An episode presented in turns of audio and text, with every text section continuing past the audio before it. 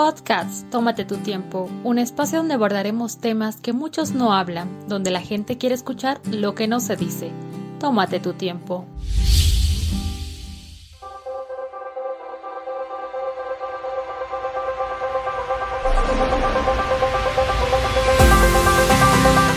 Hola, un saludo a la distancia a todos ustedes que van escuchando estos diferentes episodios. El día de hoy estamos con el número 31 y como dijo el abogado y veterano de la guerra civil estadounidense Robert Greene, menos palabras y más acción.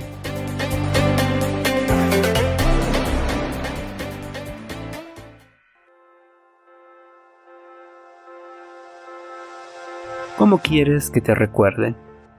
¿Cómo quieres que te escriban tu nombre en tu lecho de muerte? ¿Alguna vez te pusiste a pensar qué debería estar escrito en tu lápida? Si una vez tenemos tiempo podemos ir a visitar los diferentes cementerios y ver qué está escrito. Algunos ponen en honor a mi padre, que falleció, era una persona muy buena, solidaria. Otros ponen a mi madre, que siempre era la mujer que pudo salir adelante y esforzarse por nosotros y esas diferentes frases emotivas que ponen en las diferentes lápidas. Pero yo te pregunto a ti, ¿qué quisieras que pusieran en el tuyo? ¿Tienes algo que tal vez por la gente te pueda recordar a ti? ¿Hiciste algo hasta ahora por la cual muchas de las personas te pueden reconocer y decir, sí, esa persona hizo esto?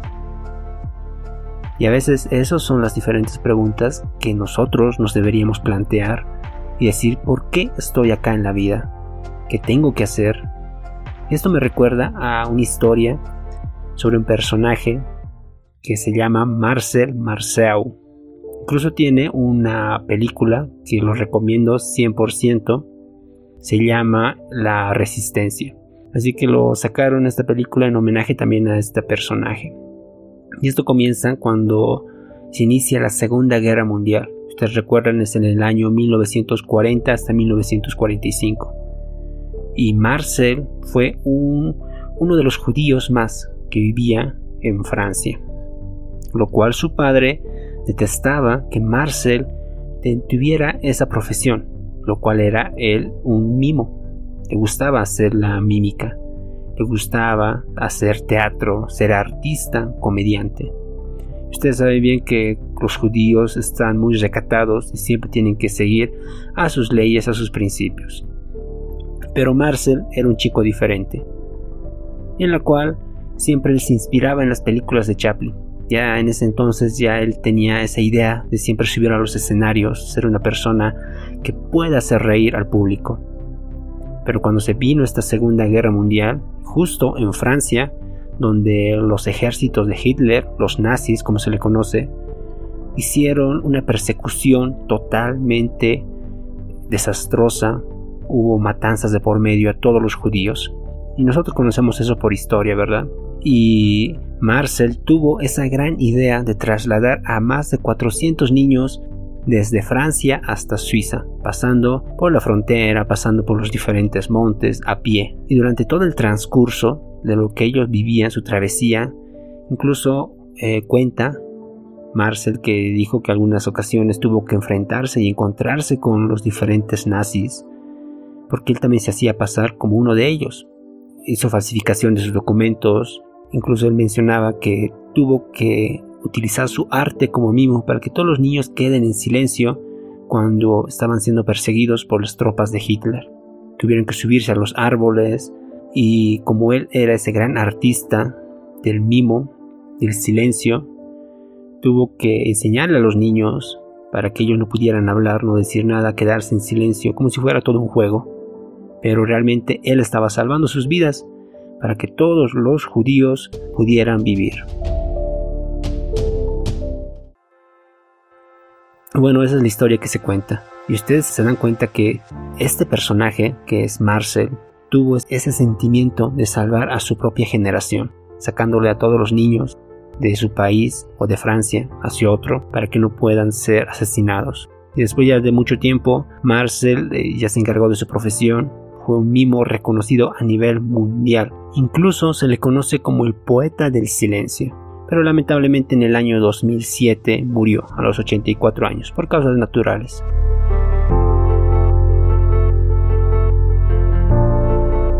Como él, hay muchos y muchas más personajes que hicieron algo en esta vida, en su línea de tiempo, saltaron o hicieron algo diferente para que todas las personas les recordaran. Y vuelvo a la pregunta, ¿tú qué estás realizando para que las personas te recuerden? Para que en tu lecho de muerte no simplemente la familia diga, tal fulanito era una persona buena, tal fulanito siempre era respetuoso, solidario. Tiene que haber algo más por la cual puedan hablar de ti. Y bueno, con esto de la pandemia, del coronavirus, que llegó el año 2019, recordemos un poquito por finales de diciembre, donde hubo un brote total en todo el mundo y muchas personas lamentablemente tuvieron que morir a causa de esta enfermedad. Y uno se pregunta, capaz eh, mi familia pudo adquirir esta enfermedad, tal vez uno de mis padres pudo morir o incluso yo como persona estuve así a punto de morir. ¿Qué hubiera pasado? ¿Qué está realizando ahora? ¿Cómo te hubiera recordado la familia? Y de todas esas personas que murieron, ¿cómo se les recuerda? Hay algunos seudónimos que se les pone a los médicos, como los héroes, que estaban en primera fila. Pero eso habla en plural, son los héroes pero hay en específico un médico que realmente haya hecho algo en especial en tu país? Si lo hay, entonces hay que celebrar, hay que tirar confetis al aire, pero si realmente no hay, entonces, ¿dónde están los médicos? ¿Están realizando algo para que las personas les recuerden? ¿O tú, qué hiciste hasta ahora? Y saben, esto me conlleva a transportarme a que para que tú realmente hagas algo en esta vida, tienes que conseguir tu propósito de vida. ¿sí? Porque ese es lo singular de que muchas personas te recuerden y por qué estás en la vida. con esto vamos a unos pequeños conceptos, porque sé que muchos confundimos lo que es propósito, lo que es visión y lo que es un objetivo. Empezamos por lo más pequeño, lo que es un objetivo o una meta. Esto se conlleva a que sea algo a corto plazo.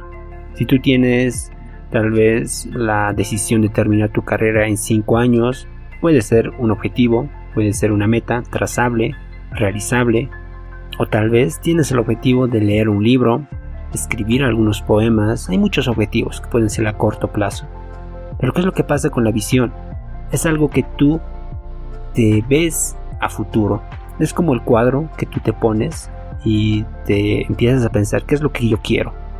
Tal vez quieres una casa, quieres tener una profesión estable, una familia hermosa. Esa es mi visión es como lo que yo deseo ser. Pero ¿qué pasa con el propósito? El propósito va más allá de todo esto. Porque el propósito es encontrar el sentido de la vida y el por qué estamos aquí en este mundo. Y esto no tiene que ser complicado. Un propósito no conlleva que tú tengas tus cinco doctorados, seas un gran pensador, un filósofo. No, todo lo contrario. Eso es una herramienta que te ayuda para encontrar realmente quién eres. Pero veamos un pequeño ejemplo. Una persona de profesión abogada, muy reconocida, un día dijo, ya no quiero ser abogado. Dejo mi profesión a un lado y voy a abrazar a todo el mundo. ¿Tú qué pensarías si, un amigo que tú conoces te viene a decir eso? Tengo un doctorado y el día de hoy dejo todo eso y voy a abrazar a toda la gente. Uno pensaría que está loco, Incluso yo le diría, pero ¿por qué vas a realizar aquello? No tiene sentido. Categorizaríamos de que es una persona no cuerda. Pero este personaje decidió hacer eso. Decidió abrazar a todo el mundo. Abrazó con una persona, decidió con dos, con tres, y mucha gente empezaba a seguirle.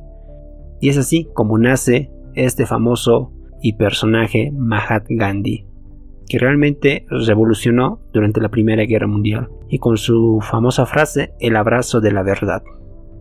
Encontró su propósito de vida, el por qué estaba aquí, y gracias a ello pudo influenciar a más personas. Y eso es de lo que se trata, encontrar realmente por qué estamos aquí, poder influenciar a los que están atrás de mí, no simplemente yo, ser un egocéntrico y decir mi propósito es para mí y nada más, sino conlleva a cosas más grandes, conlleva a la persona que está a tu lado, conlleva a la persona que tú vas a ver a futuro.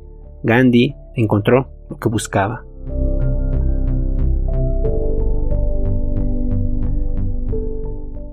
Ahora nos ponemos esta incógnita y yo sé que muchos estarán atentos a esta pregunta.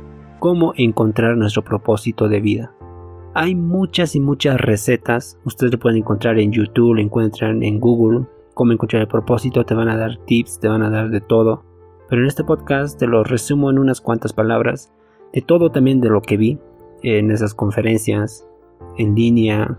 Tuve la oportunidad de presenciar algunos, algunos personajes realmente que me influenciaron bastante y pude sacar algunas conclusiones y te lo comparto contigo. Número uno es que tienes que ser bueno en lo que hagas. ¿Qué sabes hacer?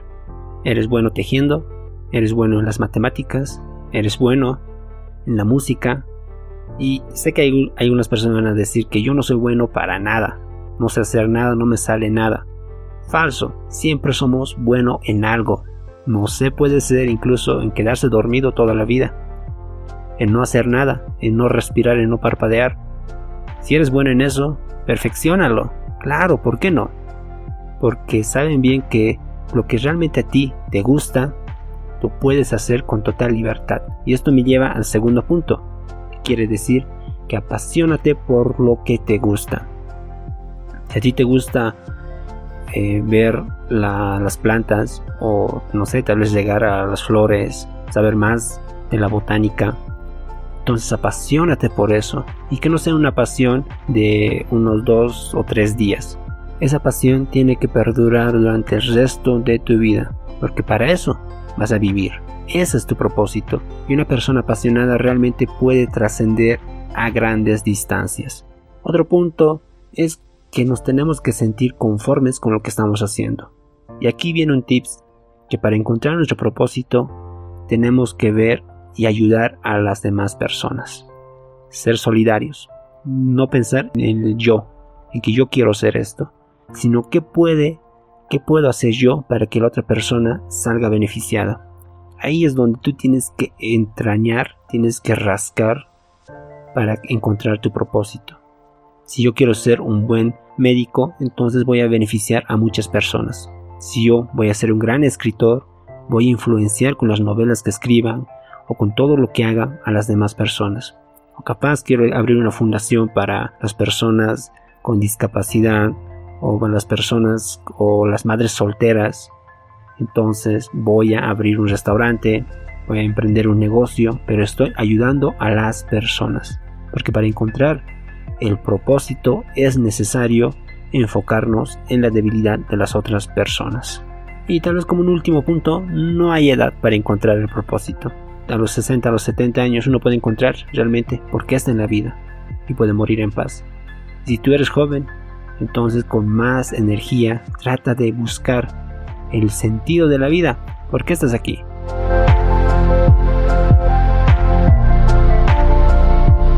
Y bueno, ya un poco descendiendo de este podcast, hablemos de las parejas con propósito. Porque si bien una persona realmente busca el sentido, el porqué de la vida, también existen las parejas, que son dos, sabemos bien, marido y mujer, o el noviazgo, como bien lo conocemos.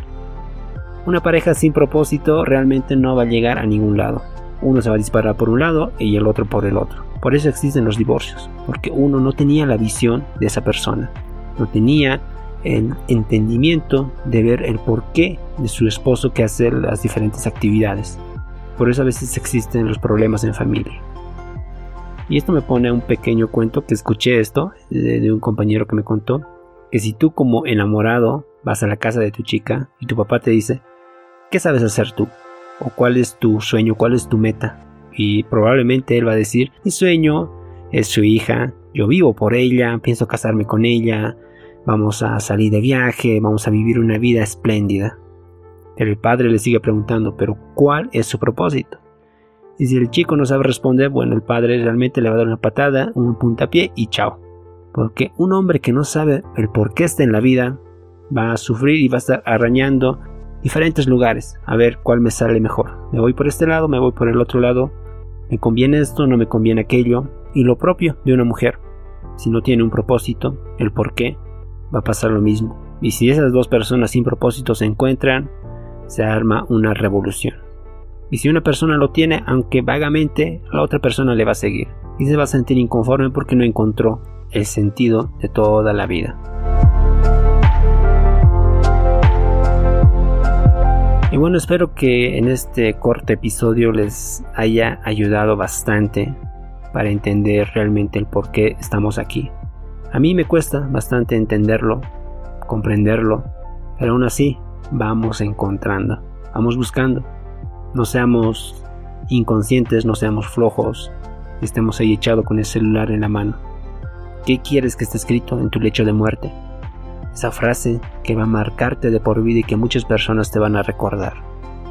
Muchas gracias amigos, nos encontramos en el siguiente episodio. Chao, chao.